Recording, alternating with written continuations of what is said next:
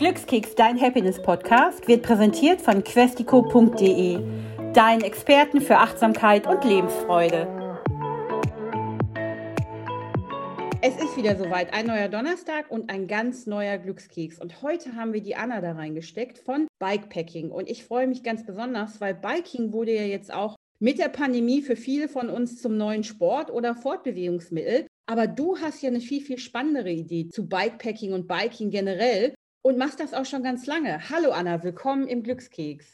Hi, von mir auch ein. Dankeschön, dass ich einmal hier zu Gast sein darf. Du hast eine ganz spannende Geschichte und deswegen haben wir dich auch gefunden und wollten uns darüber mit dir unterhalten, wie es eigentlich zum Bikepacking für dich gekommen ist.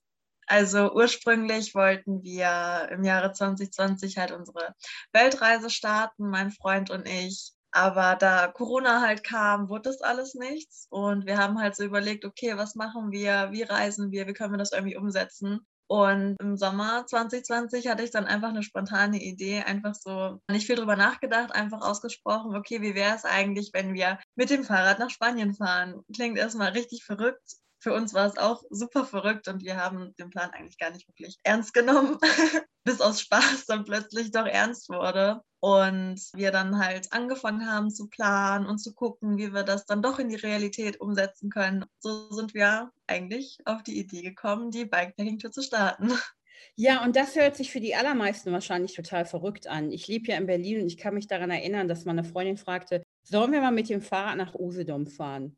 Das ist ja um die Ecke, gemessen an Spanien. Und ich fand das schon so verrückt, dass ich es natürlich nicht gemacht habe. Wie hat es denn dann bei euch angefangen mit der Planung? Man kann ja schlecht einfach losfahren und sagen, hey, kleiner Rucksack und auf geht's.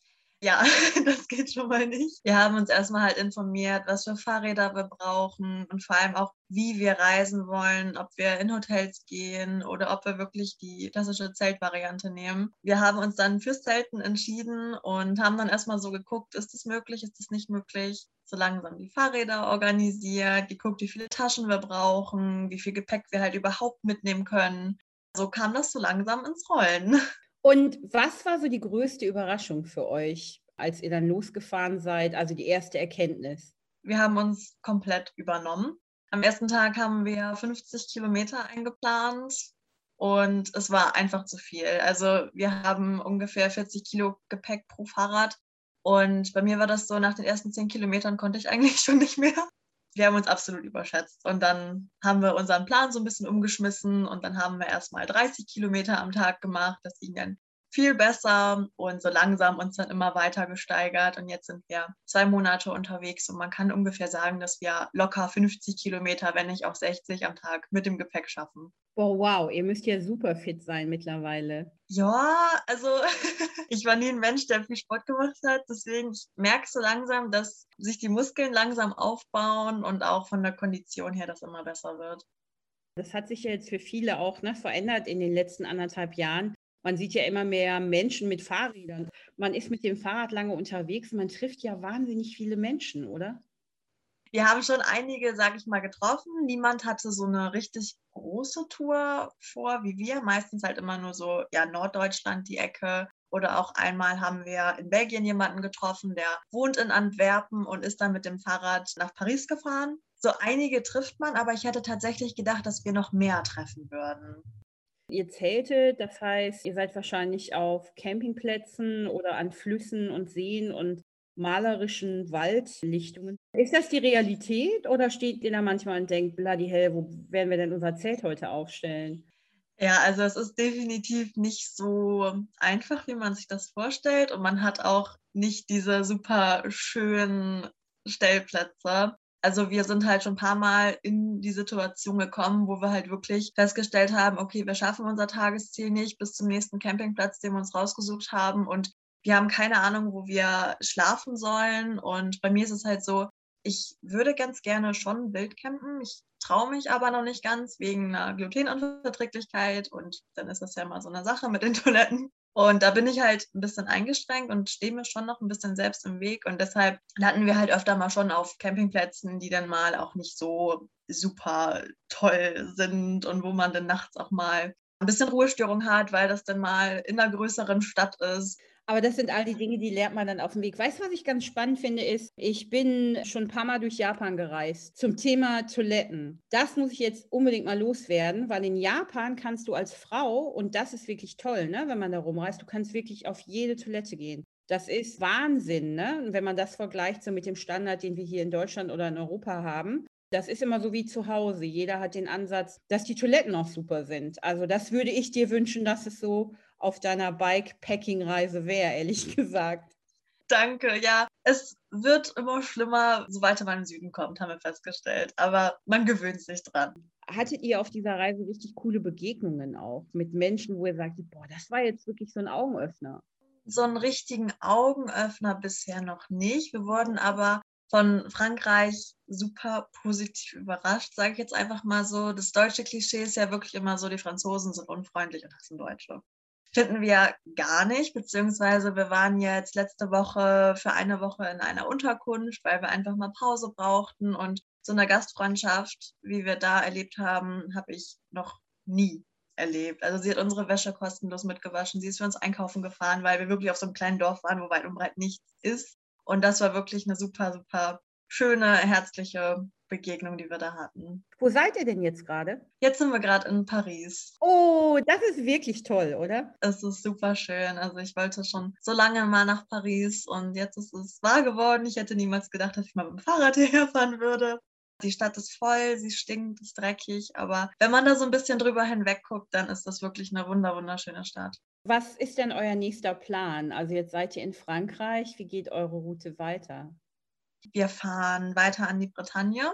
Da wollen wir auch so ein bisschen verweilen und mal gucken, uns so ein bisschen treiben lassen, wo es gerade schön ist, dann auch wirklich bleiben. Und da hoffen wir auch so ein bisschen, dass wir so von der schönen Landschaft wirklich was mitkriegen, weil wir hatten jetzt so Belgien, die Niederlande, das ist jetzt nicht so was Besonderes gewesen, sag ich mal. Da freue ich mich riesig drauf. Und dann, ja, fahren wir runter nach Bordeaux nach Toulouse einmal rüber. Da soll so ein, also da ist ein Fluss, das heißt La Garonne. Das ist halt direkt an den Pyrenäen und da bin ich mal gespannt und freue mich auch riesig drauf. Und dann soll es halt weiter runtergehen nach Barcelona, in den Süden von Spanien und von da aus wollen wir dann mit der Fähre oder dem Flugzeug, kommt halt ganz drauf an, was gerade so am praktischsten ist, nach Teneriffa rübersetzen. Ach, das bedeutet, ihr seid jetzt wirklich auf dem Weg in die Sonne, wenn es hier anfängt, risselig zu werden und kalt. Wie lange wollt ihr das denn noch machen? Wir haben die Fahrradtour bis Dezember geplant. Und dann ist halt der Plan, dass wir von Dezember bis März wirklich einmal runterkommen, komplett entspannen und dann halt die drei Monate auf Teneriffa verweilen. Und dann müssen wir mal gucken, ob wir noch weiterfahren wollen oder ob wir zurück nach Hamburg fliegen. Und was würdest du sagen, ist so die größte Erkenntnis nach oder immer noch in dieser Bikepacking-Tour im Vergleich zu ganz normalem Urlaub? Definitiv, dass Reisen kein Urlaub ist es kommen andauernd neue Probleme. Wir hatten wirklich jetzt ganz, ganz viel Pech gehabt mit Pannen. Man kann wirklich sagen, dass wir fast jeden zweiten Tag irgendwie eine neue Panne hatten, sei es Platten oder die Kette ist gerissen. Man kann nichts planen. Es passiert immer irgendwie was, was man nicht eingeplant hat und man steht immer vor dem nächsten Problem. Aber irgendwie ist es auch ganz schön, weil man lernt halt so super spontan zu sein und es irgendwie auch so hinzunehmen und dass sich aufregen oder drüber ärgern einfach gar nichts bringt. Und das ist, glaube ich, ganz gut, wenn ihr immer so konfrontiert werdet mit neuen Challenges quasi, dann geht es ja immer um die Problemlösung. Wie du sagst, man kann sich halt nicht aufregen. Und ich glaube, das bringt einen auch ganz schön weiter, oder? Definitiv. Also bevor wir losgereist sind, war ich wirklich so ein Mensch. Man konnte mich schnell aus der Ruhe bringen. Ich habe mir super viele Gedanken gemacht. Und ich merke wirklich, wie ruhig mich diese Reise macht. Also wie entspannt ich bin, auch wie spontan ich einfach werde. Ich glaube, wie du ja auch gerade sagtest, wenn man jetzt durch Benelux fährt, das sind ja für uns auch so Nachbarländer, da ist man ja auch ständig. Genau, man fährt so durch Landschaften, die man eigentlich schon kennt oder sich genauso vorgestellt hat. Und ja, beispielsweise Niederlande und Deutschland, da tut sich jetzt ja nicht so viel, wo wir aber super überrascht waren und auch ganz, ganz positiv gestimmt waren, wie freundlich die Niederländer sind. Nichtsdestotrotz haben wir uns total in das Land verliebt und ja nicht aufgrund der Landschaft, sondern einfach aufgrund der Menschen, was man, glaube ich, als einfacher Tourist gar nicht so mitbekommen hätte oder wahrgenommen hätte. Was war denn da so ein Aha-Effekt für euch in den Niederlanden beispielsweise, dass ihr so überrascht wart? Für mich war das wirklich so eine ganz, ganz kleine Sache. Und zwar sind wir über eine Fähre gefahren und da konnte man nur in Bankkarte zahlen, aber in niederländischer Bankkarte, sage ich jetzt, konnte man nur zahlen. Und wir haben ja kein niederländisches Konto. Wir hatten nur unsere Visa-Card dabei und Bargeld, wurde aber nicht akzeptiert. Und ein Niederländer hat ohne zu zögern gleich einfach die Kosten übernommen, ohne dass wir irgendwie nachgefragt haben und er wollte auch gar nichts dafür haben. Das war so ein Moment, da dachte ich so, wow, in Deutschland habe ich noch nie sowas erlebt oder auch nicht mitbekommen, dass irgendjemand das gemacht hat für eine wildfremde Person. Also wir sind danach mit dem auch ins Gespräch gekommen und ja, ein super lieber Mensch einfach nur. Das sind ja die Dinge, die den Unterschied machen, wenn man irgendwo ist. Und ich glaube, weil ich solche Geschichten schon öfter mal gehört habe, ich glaube, ich würde es halt auch tun, ne? Wenn man solche Stories halt hört, dann denkt man, ach, der Nächste, der irgendwie in der Patsche hängt, irgendwie, ne, dann ziehe ich da auch mal meine Karte durch. Weil es sind halt so ganz kleine Gesten und es ist ja nicht super teuer, wenn man jemanden jetzt in dem Falle einfach die Überfahrt ermöglicht. Du sagst ja auch, du bist ruhiger geworden, gelassener, man muss sich immer an ständig neue Situationen anpassen. Was würdest du denn Leuten, die jetzt zuhören, raten, wenn sie sagen, boah, das finde ich so cool? Was wäre so für dich dieses, darauf musst du unbedingt achten, das darfst du nicht vergessen, bevor es losgeht? Also definitiv Fahrradflickzeug. Am besten Fahrradschläuche dabei haben, nicht nur einen, vielleicht auch zwei. Und nicht zu viel im Voraus planen, sprich wir haben jetzt ganz am Anfang, ich würde es schon als Fehler bezeichnen, den Fehler gemacht. Wir haben gesagt, okay, innerhalb von, ich glaube, drei Wochen waren das, müssen wir von Hamburg nach Amsterdam gefahren sein. Und man hatte halt immer diesen Zeitdruck im Hinterkopf. Wir wussten, okay, selbst wenn es da jetzt schön ist, wir können nicht lange bleiben, wir müssen weiterfahren, wir müssen in Amsterdam ankommen. Also Deswegen würde ich sagen, einfach schon Ziele setzen, vielleicht so ein, zwei, wo man sich drauf freuen kann. Wenn man gar keine Lust mehr hat auf Fahrradfahren, dann kann man sich da so ein bisschen dran klammern, aber nichts im Voraus buchen, um einfach noch die Freiheiten einen selber zu lassen und zu sagen, hey, komm, hier ist das schön, hier bleibe ich jetzt einfach, ich habe keinen Zeitdruck, ich kann dahin fahren, wo ich will, ich kann das machen, wo ich will, ich kann hier einfach noch ein bisschen bleiben. Ja, genau. Und das ist sicherlich, was den Unterschied macht, wenn man dann an einem Ort ist und einfach sagt, es gefällt mir hier so gut. Ich muss jetzt aber nicht weiter, weil ich schon irgendwas äh, gebucht und bezahlt habe. Und außerdem, glaube ich, ist man auch so normalerweise im Leben taktet und hektisch und gestresst. Das sollte man dann auf so einer Reise nicht sein. Definitiv. Das finde ich auch sehr, sehr interessant irgendwie so. Als wir noch in Hamburg gewohnt haben, es war wirklich alles durchgeplant so. Und plötzlich hat man das nicht mehr. Alles steht einem offen. Theoretisch wäre es jetzt eigentlich egal, ob wir jetzt nach Teneriffa oder nach Australien fliegen würden. Man hat halt irgendwie so gerade die Möglichkeiten, die man sonst nicht hat. Und man muss sich dran gewöhnen, aber es ist auch sehr, sehr schön.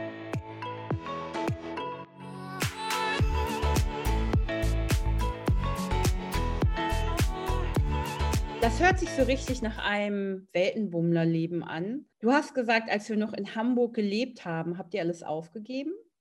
Nee, also wir haben unsere Wohnung untervermietet bis zum gewissen Zeitpunkt, also bis April haben wir unsere Wohnung jetzt untervermietet. Unsere Jobs haben wir gekündigt, da sind wir nicht gebunden, aber theoretisch denke ich, falls wir jetzt wirklich sagen wollen, okay, wir haben jetzt gar keine Lust mehr auf Hamburg, zurück in das alte Leben zurückzukommen, ja, wir wollen weiterreisen, dann ist das definitiv auch machbar. Jetzt kriegen bestimmt ganz viele Glückskeks-Zuhörer Schnappatmung. Die haben ihre Jobs gekündigt, um Gottes Willen. Wie hat sich das angefühlt für so eine Reise zu sagen, ich höre jetzt hiermit einfach auf, ich fange was Neues an und ich kann jederzeit ja zurück oder arbeiten kann man ja eh immer. Wie war das Gefühl? Befreiend oder eher scary? Nee, also ich fand es richtig, richtig toll muss dazu sagen, ich hatte eh nicht meinen Traumjob und es war schon immer mein Traum zu reisen. Also seitdem ich 18 Jahre alt bin ungefähr, jetzt bin ich 24, spreche ich davon, ich möchte reisen, ich möchte ungebunden sein, ich möchte einfach frei sein. Diese Möglichkeit, das auf einmal zu können, das fand ich super. Also mir hat es keine Angst gemacht. Ich dachte oder ich denke eh immer, es kommt eh alles so, wie es kommen soll. Und jetzt war der Moment und ja, ich bereue es bis heute nicht und habe bis jetzt noch keine Zukunftsängste, wie es wird, wenn wir wieder nach Hamburg kommen sollten. Ich wünschte in manchen Momenten wie jetzt diesem hier, dass wir den Glückskeks auch sehen könnten, ne? weil du strahlst das auch total aus. Und ich glaube, dass ganz viele Menschen ja eben auch solche Träume haben oder Gedanken und sich aber nicht trauen, die umzusetzen ja, wir hören es halt auch sehr oft, vor allem auch so dieser Satz, wenn ja wirklich ältere Leute, ich sag mal so 70 Jahre, zu uns sagen, ja, cool, dass ihr das macht. Ich hätte auch so gerne in meiner Jugend gereist, aber habe es einfach nicht getan und Ich finde das immer ganz, ganz traurig und ganz, ganz schade, weil ich denke mir halt so, ja, es kann halt immer vorbei sein. Und warum nicht jetzt, wenn man es jetzt kann und wenn man die Möglichkeiten hat?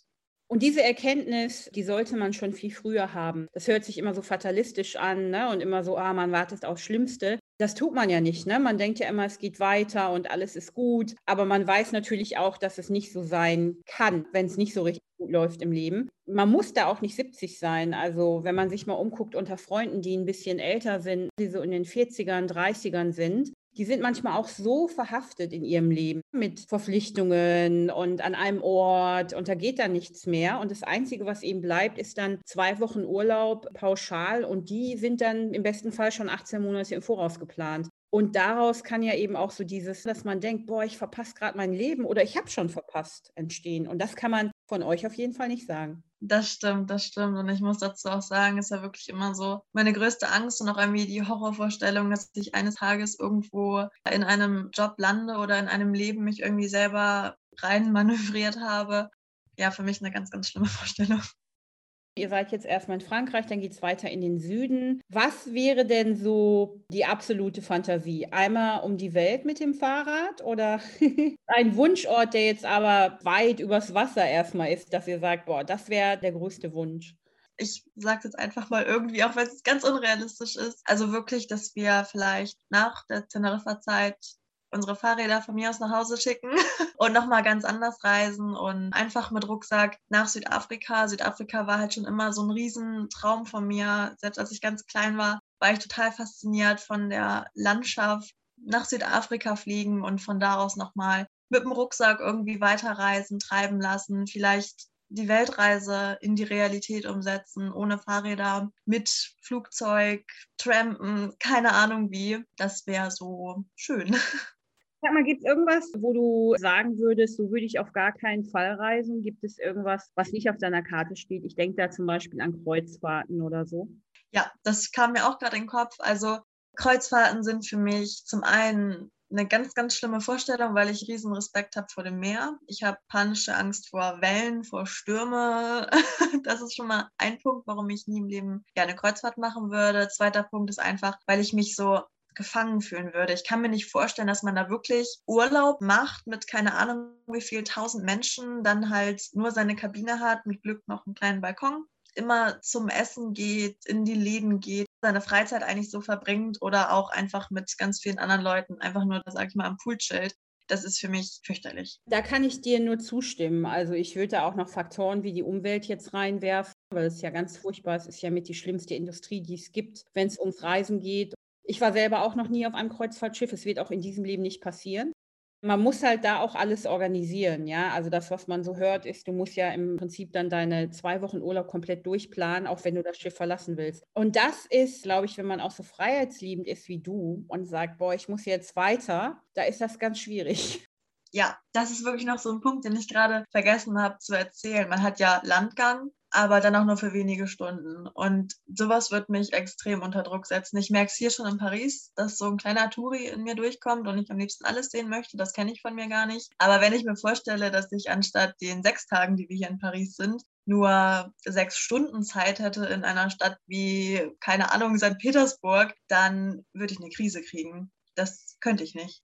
Was ich auch daran interessant finde, wenn man solche Reisenden halt sieht, manchmal ist man ja an einem Ort und da halten auch Kreuzfahrtschiffe oder karren die Kreuzfahrttouristen in die Stadt. Da sieht man das ja auch, dass die unglaublich gestresst sind, weil die sind immer ganz schnell unterwegs. Die trinken dann natürlich den teuersten Kaffee in der Stadt, weil sie haben auch keine Zeit, woanders hinzugehen. Und was ich ja noch ganz verrückt daran finde, ist, die sehen alles nur durch einen Filter, weil die haben alle ihre Handys auf und man weiß ja selber, wie es ist, wenn du zum Konzert gehst oder durch eine Stadt und du schaust halt immer auf dein Handy, dann verpasst du ja die echte Welt. Das fällt mir auch bei mir selber auf. Also ich stecke mich da jetzt einfach mit rein. Ich mache halt ziemlich viel Instagram in den letzten Tagen ist mir wirklich aufgefallen, okay, es ist so schade. Ich denke die ganze Zeit an die nächste Story, an das nächste Bild. Ich will das aber nicht. Und deswegen habe ich jetzt auch gesagt, okay, ich nehme jetzt einfach zwei Tage Handy frei, damit es eben nicht so ist, weil ich finde das selber nicht schön, wenn man den Drang hat, alles festhalten zu müssen, ganz krampfhaft und dann halt selber das richtige Leben verpasst. Das kenne ich leider auch. Wie ist es denn mit dem Feedback? Du hast natürlich deine besten Freunde und Familie, die sind ja jetzt nicht bei dir. Aber wie ist denn so das Feedback aus der Community, aus der Instagram-Community zum Beispiel oder aus den Channels, in denen du bist? Es ist super. Also die Leute, meine Abonnenten, die verfolgen mich halt wirklich tagtäglich und ich bekomme am Tag ganz, ganz viele ganz liebe Nachrichten oder wenn wir eine Panne haben, dann kommen halt Nachrichten wie, hey, lasst den Kopf nicht hängen, ihr schafft das und ganz liebe Wünsche wie, wir hatten jetzt sehr viel Regen halt, bevor wir hier in Frankreich waren, so, dass sie uns halt mehr Sonne wünschen. Und ja, es ist immer so ein kleiner Push, den man da bekommt. Und das finde ich halt ganz, ganz schön, dass ich so eine tolle Community hinter mir stehen habe. Das hört sich so toll an. Also auch gar nicht. Es gibt ja auch viele Neider in Social Media, aber die Guten überwiegen immer. Absolut. Und von den Neidern bin ich wirklich bis jetzt noch echt verschont. Bis auf ein, zwei vielleicht ausschließlich positive Menschen bei mir.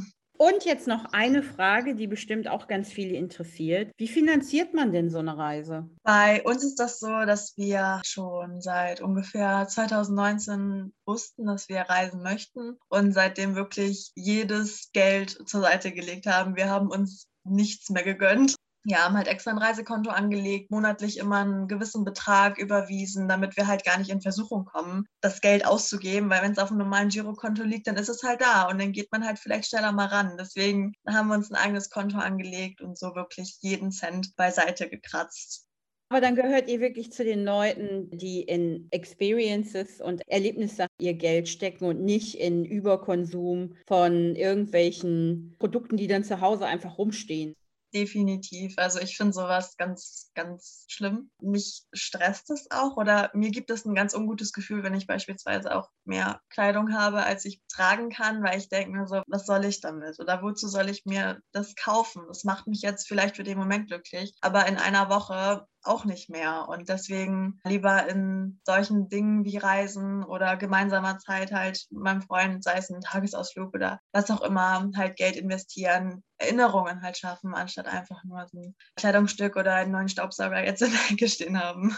Das ist schon eine fast weise Erkenntnis. Ich habe dann irgendwann auch überlegt, ich reise auch total gerne. Was bringt mir jetzt noch eine Tasse im Regal? Weil zum einen kann ich nur eine benutzen und dann habe ich schon ganz viele. Und wenn man reist, stellt man halt auch fest, wenn man an einem anderen Ort ist mit seinen Lieblingsdingen, man braucht gar nicht mehr. Das ist so eine Erkenntnis. Das ist uns jetzt auch ganz bewusst geworden. Also wir sind halt, wie gesagt, sowieso nicht Leute, die jetzt extrem viel besitzen, aber im Endeffekt, wir haben unsere acht Fahrradtaschen, wo wir unsere Kleidung drin haben, technisches Equipment, ich habe einen Block und einen Stift dabei, um Erinnerungen halt festzuhalten und man braucht nichts. Bis auf mein Laptop, meine Kamera und Zettel und Stift brauche ich im Endeffekt nicht viel, um glücklich zu sein. Und das, was du jetzt gesagt hast, ist so inspirierend, speziell von einer jungen Frau wie dir auch. Weil wir wissen ja eben ganz besonders auf Social Media, dass es unglaublich viele junge Menschen gibt, die nur vom Konsum angetrieben sind. Dann aber auch vergessen, dass da draußen eine ganz spannende Welt auf sie wartet und ganz viele Abenteuer. Mich würde jetzt noch persönlich interessieren, was ist dein größter Wunsch für 2022? Also dieses Jahr neigt sich ja schon dem Ende zu und ihr habt ja auch schon einen Plan. Und dann geht es ja ins neue Jahr. Bis April seid ihr ja noch aus eurer Wohnung ausgecheckt, um es mal so zu nennen. Und dann, was wäre der größte Wunsch? Die Weltreise in die Realität umzusetzen dass wir sagen, okay, wir kündigen jetzt komplett unsere Wohnung in Hamburg und gehen auf unbestimmte Zeit auf Weltreise. Herrlich. Ich glaube, viel besser kann man unser Glückskeks-Gespräch heute gar nicht beenden, weil ich mir auch sicher bin, dass ganz viele Leute jetzt sagen, boah, da müssen wir dranbleiben, um zu sehen, ob das auch wirklich umgesetzt wird und passieren wird. Und ich selber weiß jetzt auch, dass ich euch unbedingt folgen muss, weil mich das auch so antreibt, wirklich mehr zu machen noch. Ich weiß nicht, ob es auf dem Fahrrad sein wird, um ehrlich zu sein. Aber ähm, ich bin ganz sicher, dass ich jetzt noch mehr auf, äh, Lust aufs Reisen habe. Das ist ganz schön zu hören. Also das freut mich super. Anna, vielen Dank für deine Zeit hier im Glückskeks. Und wir hören uns dann vielleicht nochmal, wenn ihr wirklich gesagt habt, so, Bams, wir machen es jetzt wirklich, wir sind auf Weltreise. Sehr gerne. Cool. Viel Spaß in Paris. Danke. Ja, danke ich auch. Hat dich unser Glückskeks inspiriert oder suchst du immer noch nach deinem ganz persönlichen Weg zum Glück? Sei mutig. Sprich mit jemandem, der immer für dich da ist und hol dir die Inspiration, die dich jeden Tag ein bisschen glücklicher macht. Jetzt auf www.questico.de.